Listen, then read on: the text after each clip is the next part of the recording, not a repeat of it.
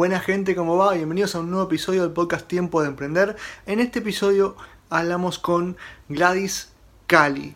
Les recomiendo muchísimo que la escuchen, les recomiendo que la sigan. En Instagram es Gladys barra baja Cali. Igual de todas formas les dejo eh, los detalles acá en el episodio. Síganla, suscríbanse a su canal de YouTube, síganla en Instagram. Verdaderamente comparte muchísimo contenido de valor. Ella es mentora de marca personal para emprendedores.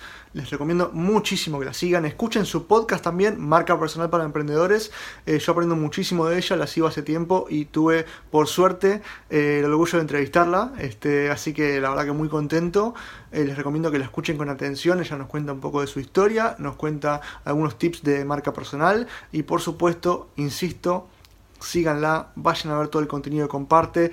Tiene eh, los primeros cuatro videos de su curso de marca personal para Instagram totalmente gratuitos por un tiempo limitado, así que apúrense, vayan a verlo y después me cuentan. Así que bueno, les dejo acá la entrevista y nos vemos la próxima.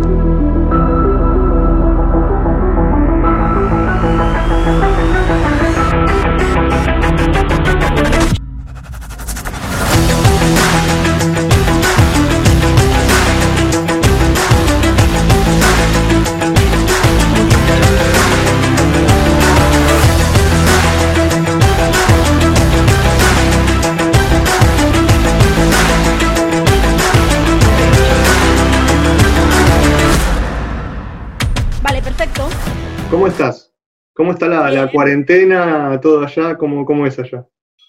Eh, pues no lo sé, porque yo no veo las noticias, entonces no lo sé. Está perfecto, sí, yo tampoco en realidad, pero para saber si puedo salir al menos este, miro algo. Em, ¿Qué te iba a contar? Bueno, primero estuve mirando un poco tu huevo, así que tengo acá un, un este, te sigo hace bastante, te cuento un poco. Primero te quiero agradecer un montón por estar acá. Para mí es un, un orgullo y un logro este, tenerte acá en, en vivo entrevistándote, así que mil gracias. Eh, por si no se nota en el acento, estoy desde Argentina, desde Buenos Aires. Calculo que con argentinos hablas, así que este, conoces Sí. la manera de hablar. Em, te cuento que te conozco por el podcast de Luis Ramos, de Libros para Emprendedores, cuando él, bueno, en realidad por mentor, cuando él te entrevistó. Ahí empecé a seguir tu podcast y, y tus Muy redes. bien. La verdad que está buenísimo lo que haces. Y vi que te definís como, como millennial, como nómade. Este, me gustaría que me cuentes un poco, yo estuve viendo igual tu historia, pero estaría bueno que la cuentes un poquito eh, para, que, para que te conozcan cómo fue que llegaste hasta donde estás ahora. Vale, eh, ¿te cuento ya? Sí, sí, sí. Vale, digo, bueno, intento ser resumir para no, para no contar ningún, ningún rollo. Eh, bueno, eh, sí, me defino millennial porque, porque nací de entre una edad y otra, o sea, no, porque está categorizado así, no porque me defina yo, ¿no? sino de- podríamos decir que la sociedad está, me define así. Y como nómada digital porque al final viajo muchísimo y lo único que necesito para, para seguir trabajando es tener mi, mi ordenador y, y ya está. Y entonces, bueno, pues mm, esto me permite, ahora mismo no, porque no podemos viajar, pero algún día esto se va a acabar y antes de que empezara viajaba mucho, así que por eso eh, me considero nómada digital. Te comento muy brevemente un poco lo que es mi trayectoria. Yo trabajo para una multinacional, como muchas personas, y acabas teniendo un burnout que no quieres trabajar porque no, no porque a veces pues puede ser porque no compartes valores, a veces pues mi caso es porque yo soy anti-burocracia, no me gusta todas las pases de que se tiene que hacer en una multinacional y siempre había querido montar algo propio. No obstante eso, eh, en ese momento yo estaba trabajando para Apple, me fui, lo dejé todo, me fui a vivir a Estados Unidos, a California, y bueno, allí pues estuve viviendo dos años, me pasaron mil aventuras, eh, una de las mejores decisiones que he tomado en mi vida, porque no fue como cuando vives, cuando estás en la universidad, que te vas un tiempo a vivir fuera, sino yo ya era una persona adulta, ¿no? Me estaba yendo con mi propia decisión, dejando un trabajo y, y con mi economía, ¿no? Tanto que era mi economía que me lo fulminé todo, obviamente, porque vivir en Los Ángeles no es barato.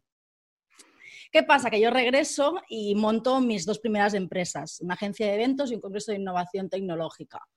Al cabo de dos años, intentando pues que eso funcionara, pues iba tirando, ¿no? Tipo que te, ¿Cómo te va? Ah, pues vamos, vamos tirando, ¿no? Y yo estaba cansada de decir, vamos tirando. Yo quería montar algo que fuera bien, que me dijeran, ¿cómo vas? Y decir, muy bien. Y también un poco, pues, los, lo, el estilo de vida que quería tener, ¿no? Porque no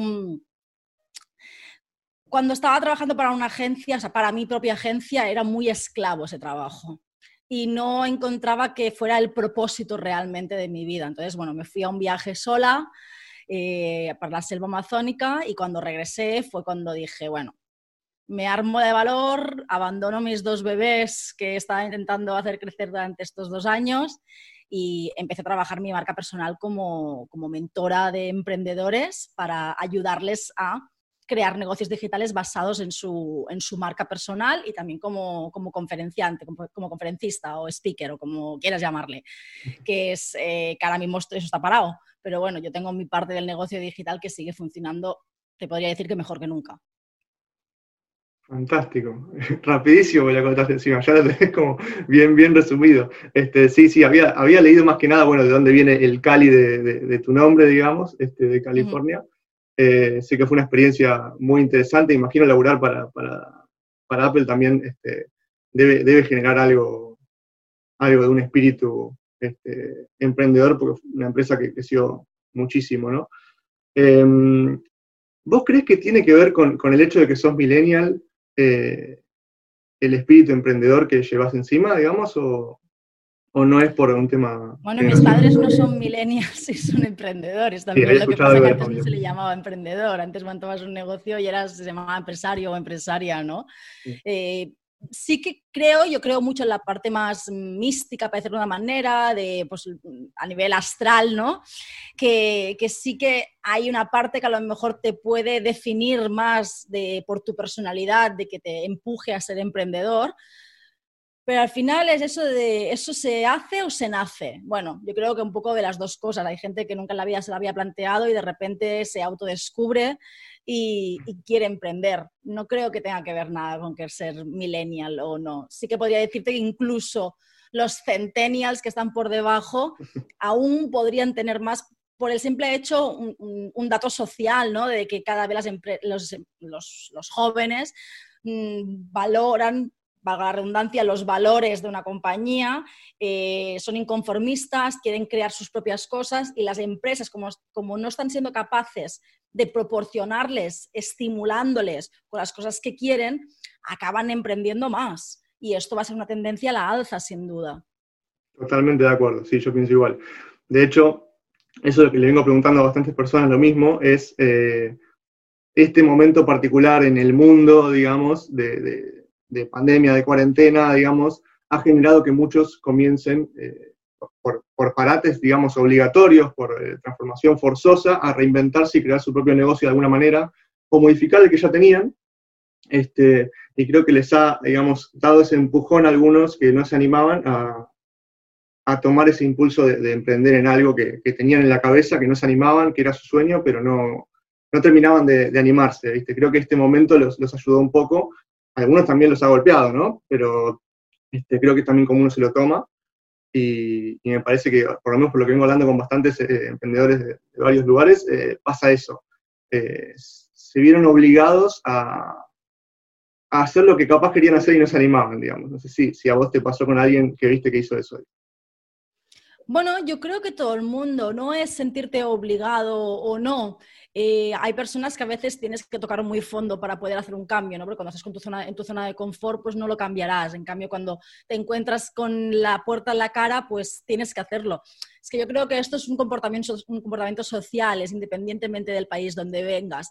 Eh, yo, en cierto modo, me alegro que haya pasado esto y no hay malinterpretes. Obviamente, eh, me sabe mal todas las muertes que han habido, los negocios de algunos sectores que se han visto perjudicados, como en cualquier crisis siempre hay un, tipo, una industria que se ve más perjudicada, ¿no? Eh, la que tuvimos en el 2007, pues bueno, fue más la de la inmobiliaria, pues ahora ha tocado el sector turístico, ¿no? Pero muchas empresas también se están, se están ya espabilando y, y, poniéndose las pilas. E incluso los que nos va bien, estamos reestructurando nuestra empresa para poder crecer más, porque yo he tenido tanto volumen, de tanto volumen de trabajo que yo he tenido que montar un equipo rápidamente. Entonces, eh, es que esto es como, es de lógica, es que no, es normal, no hay otra. Sí, sí, sí, era algo que ya se venía, digamos, gestando y esto fue el empujón que faltaba, digamos, también. Eh, ¿Cómo te sentís formando equipos? ¿Venías trabajando sola? Sí, eh, bueno, en mi caso yo soy la emprendedora que rompe la regla, ¿vale? La excepción que rompe la regla. La mayoría de emprendedores les cuesta mucho delegar por, por el ego o por principalmente el de tener que controlarlo, que nadie lo hará igual que yo. Entonces, mm, yo aprendí mucho de liderazgo cuando estuve en Apple y una cosa, de, hecho, que decía Steve Jobs, ¿no? Contrata gente más inteligente que tú, que sepa más que tú. Y es lo que estoy haciendo en donde, los puntos donde yo creo que soy floja o que puedo delegar, eh, es lo que estoy haciendo. Yo no me gusta hacer micromanagement. A mí soy una persona muy buena, se me da muy bien empujando a la gente, a, tanto mis alumnos de mis mentorías como mi equipo, con lo cual para mí eso no hay problema en, en tener un equipo motivado y que es mi trabajo como líder mi trabajo como líder no es hacerle, enseñarle una cosa, es encontrar a una persona con la actitud para que lo aprenda o que ya tenga esa cualidad. Entonces, para mí, estoy muy feliz con mi equipo de, mujeres, eh, me fío plenamente de ellas, me dan, me dan más feedback del que yo les pido y ellas están encantadas de trabajar conmigo.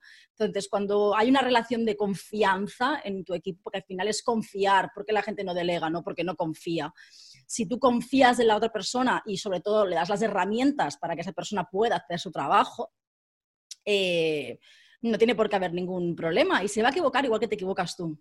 Y eso es una cosa que tienes que asumir.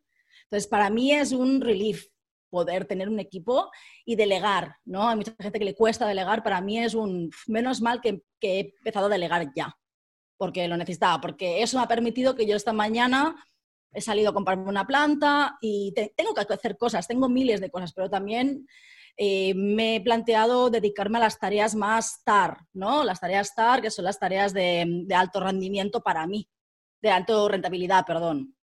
Entonces, sí, podría estar haciendo esto, esto y esto. Es mi prioridad. ¿Cuál pongo en la balanza de lo que es para mí ir a comprar una planta por la mañana y tumbarme un rato en la tumbona tomando el sol?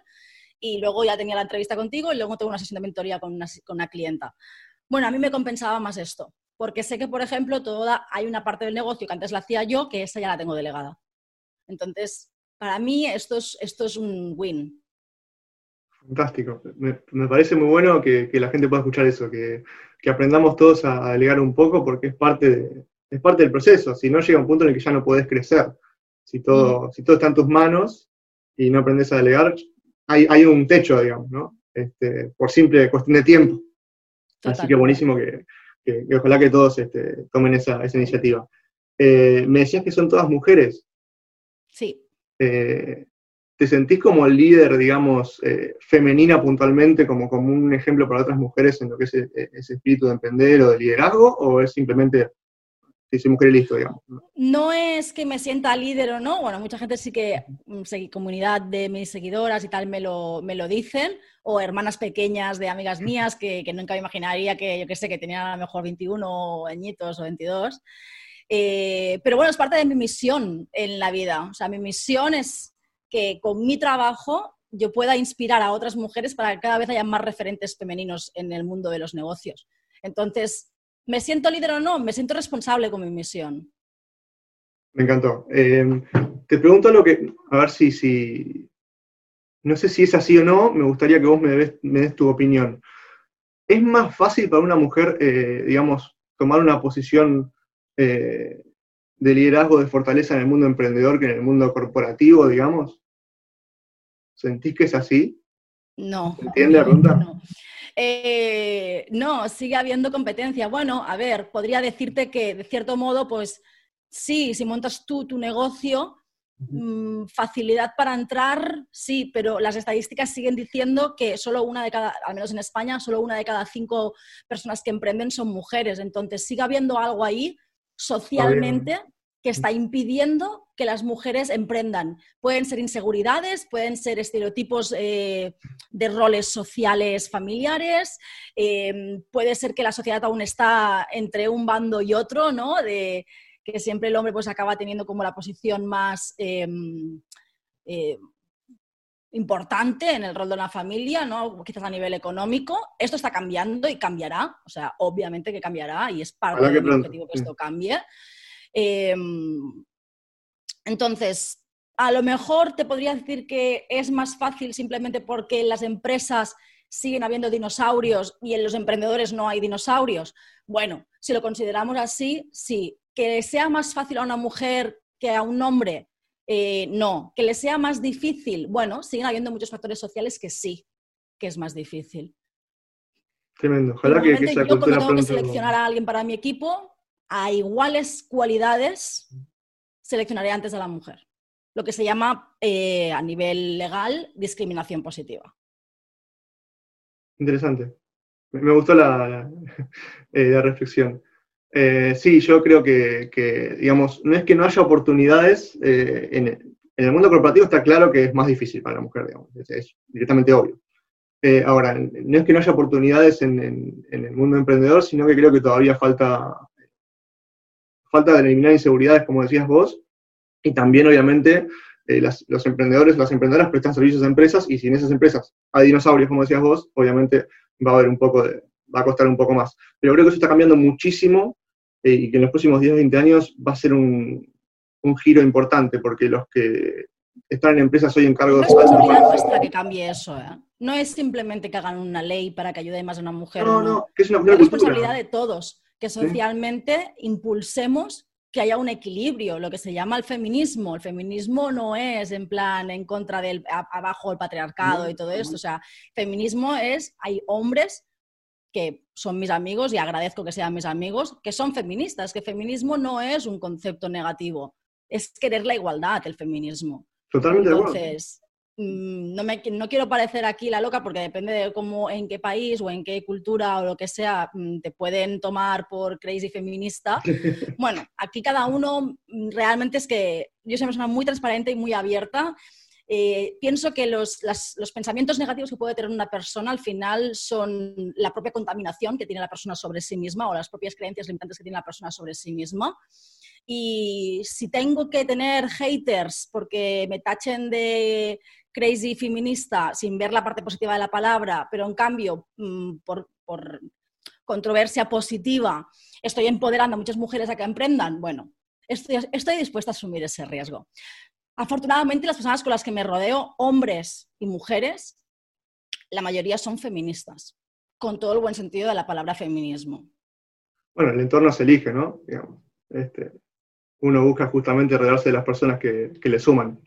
Eh, no, no, te lo pregunto, justamente este es un espacio para que puedas eh, ser todo lo transparente que puedas. Este, me gusta que, expreses justamente esta opinión, me parece, igual estoy de acuerdo, eh, pero aunque no lo estuviera, la idea es poder, poder debatir eso. Em, sí, te lo preguntaba porque yo veo también que conozco incluso mujeres que todavía no están animando a hacer su propio negocio, que piensan que les va a ser más difícil y yo creo que con las nuevas generaciones de millennial para abajo, digamos centennial más que nada inclusive, eh, este prejuicio ya creo que se va a ir eliminando. Y es una cuestión ni siquiera legal, sino de cultura misma de lo que vienen en los jóvenes que vienen después. Yo soy también millennial igual, pero este, creo que los, que vienen después ya tienen otra concepción de lo que es el género, digamos, e incluso creo que eh, cada vez es más importante la inteligencia emocional y la empatía, y claramente la mujer tiene más facultades para eso, este, con lo cual me parece que, es... Somos diferentes, o sea, yo no digo que somos iguales, es que no somos iguales, somos distintos hombres y mujeres. Totalmente. Eso no significa que unos sean mejores o peores. Y por situaciones político-económicas, porque son político-económicas que afectan a las situaciones culturales, porque la política económica afecta al cultural, eh, se han acabado teniendo unos estereotipos y unas conductas sociales, que esto somos la sociedad que estamos cambiando lo político-económico, que está siendo al revés. Por, pues, por muchas cosas, por la revolución tecnológica, por ejemplo. Antes solo tenías información de un medio de comunicación manipulado o de la iglesia o de quien sea. Ahora la información es poder. La persona con un teléfono y conexión a Internet puede acceder a toda la información que quiera. Gracias a las redes sociales y personas están influenciando con sus pensamientos y, haciendo llegar unos mensajes muy concretos, están ayudando a que se expandan y se normalicen eh, todo lo que tiene que ver con el género en general, no solo mm, mujeres o hombres, sino pues, ah, homosexualidad, transexualidad, todo. Todo, totalmente, totalmente. Incluso las diferencias no van solo en cuestiones de género, sino de, color y de un montón de cosas más. Eh, te, saco un poco es que esto ya iríamos mal, ¿eh? Si ya fuéramos para atrás. con esto, que yo sigo viendo muchos comentarios eh, racistas, no solo ya los, los machistas, mm. Que me sorprende que hoy en día la gente siga pensando una, una sociedad tan global en la que vivimos.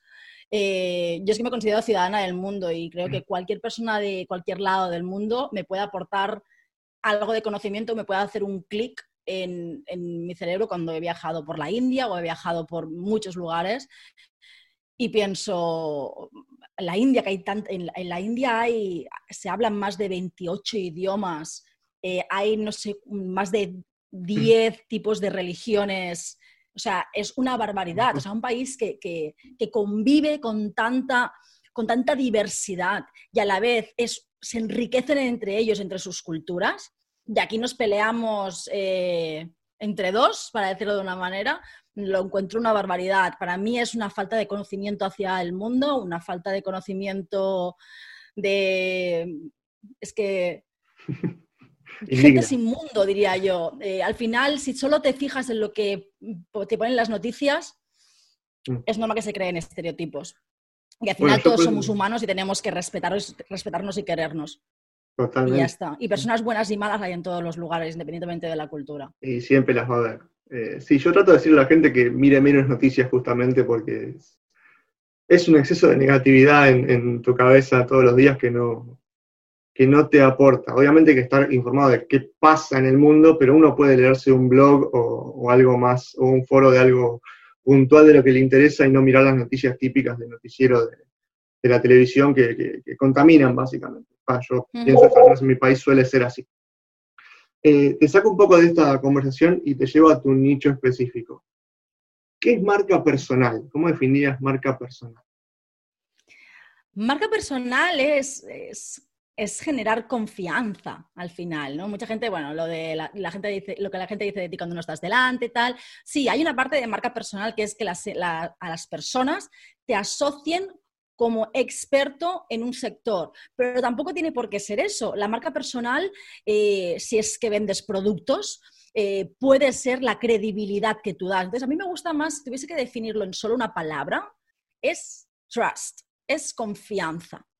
Ser capaz de, a través de conocerte muy bien a ti mismo, compartiendo un valor, que no tiene por qué ser una, una cosa educativa, sino puede ser simplemente algo, algo de valor para otra persona, puede ser entretenimiento, diversión es valor también, ¿no?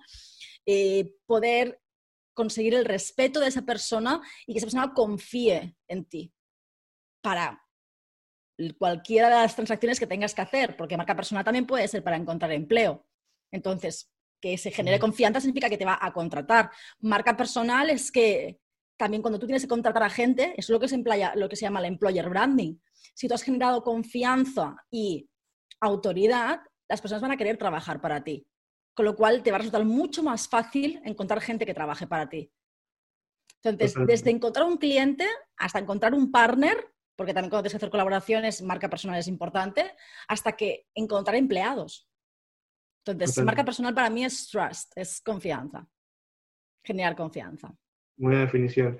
Y mm, ¿qué tips le darías a, una persona que está, digamos, buscando generar su propia voz de marca y no lo tiene claro todavía? ¿Cómo podría encaminarse? Si puedes dejar alguna, algún mensaje en ese sentido, porque todos tenemos, digamos, algún, algo propio que nos hace nosotros, digamos, pero cómo utilizarlo a su favor para generar una, voz propia de marca, digamos, y diferenciarse eh, de otros, sea dentro de una empresa, sea como emprendedor o, este, sea, en el mundo de los negocios, ¿no? Pero...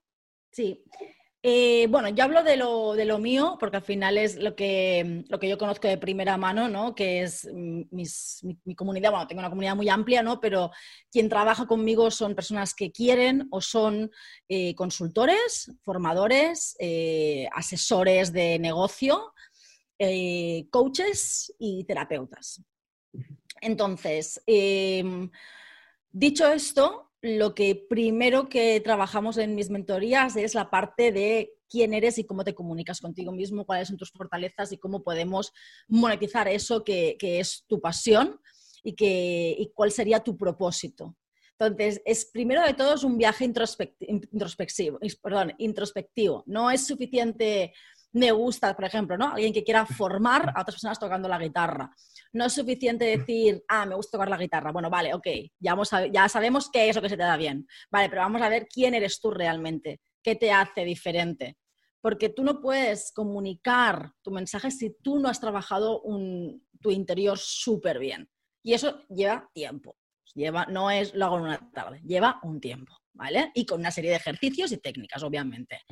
Y después de esto, eh, te diría que el segundo paso es eh, encontrar un nicho de mercado específico para que te sea más fácil destacar en la industria y así pues poder vender tus servicios antes.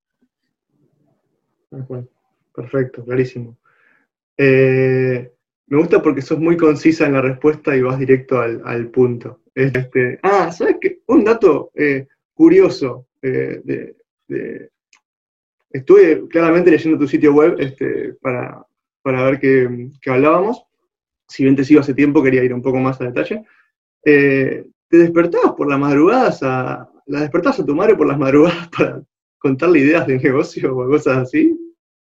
Bueno, no, de negocio no, pero bueno, a ver, cuando era pequeña, obviamente todas las ideas de negocio. Bueno, pero a veces vender marcadores o algo, ¿viste? Pero sí, siempre tenía ideas no cada noche, pero casi cada noche tenía ideas y iba corriendo a la habitación de mi madre y la... mamá, mamá, tenía una idea, tenía una idea.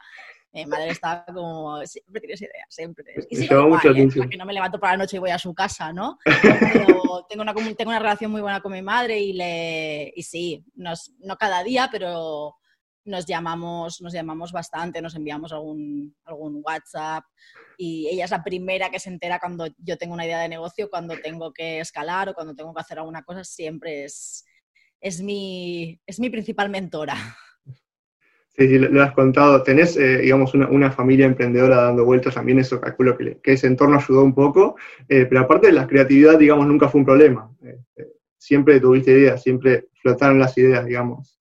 Al final es algo que se estimula. O sea, tú puedes ser una persona creativa o menos creativa. Eso es eh, como todo en la vida, ¿no? Hay personas que, yo qué sé, que se le puede dar mejor jugar a básquet y otros no, pero entrenando se, se consigue ser bueno de una manera u otra, ¿no? Entonces, la creatividad es lo mismo. Si tú estimulas tu vida con vivencias, con viajes, con, con conocimiento. Yo devoro el conocer las cosas porque me encanta aprender. Entonces, que me leo, me acabo de comprar un libro de, ciencia cuántica porque me apetecía, eh, como te, estudio algo de marketing. Ahora sí, lo que no me gusta, pues no, lo que no tengo interés, paso, ¿no?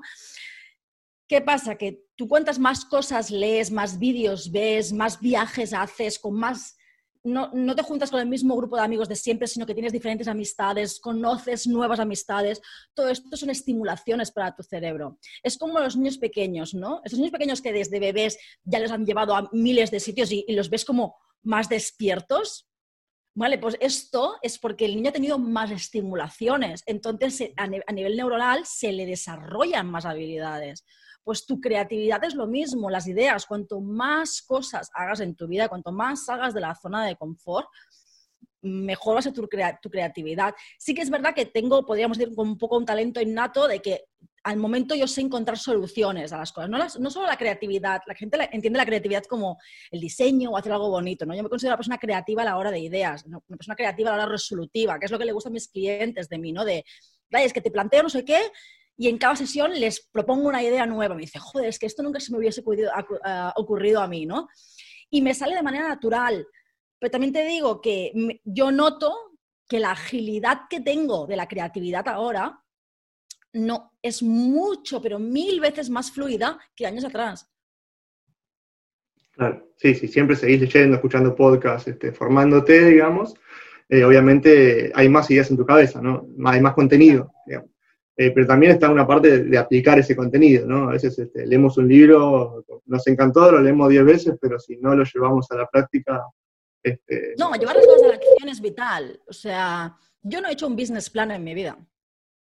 Porque creo que los típicos business plans de un año. Yo hago business plans cada semana de mi negocio, eso sí, o mensualmente porque yo defino estrategias, ¿no? Te haces un plan anual, pero luego los business plans son mensuales, como mucho no te digo ni trimestrales, son mensuales.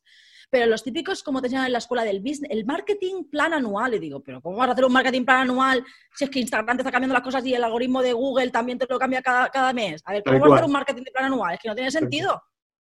No, tiene ningún sentido esto. Entonces, mmm, hay que hay que tener un plan, eso sí, pero hay que llevar a la acción las cosas para recoger feedback, porque te vas a equivocar. Y ahí corregir y ser suficientemente ágil para no quedarte en el error y decir, vale, ¿dónde hemos fallado? Aquí, ¿por qué?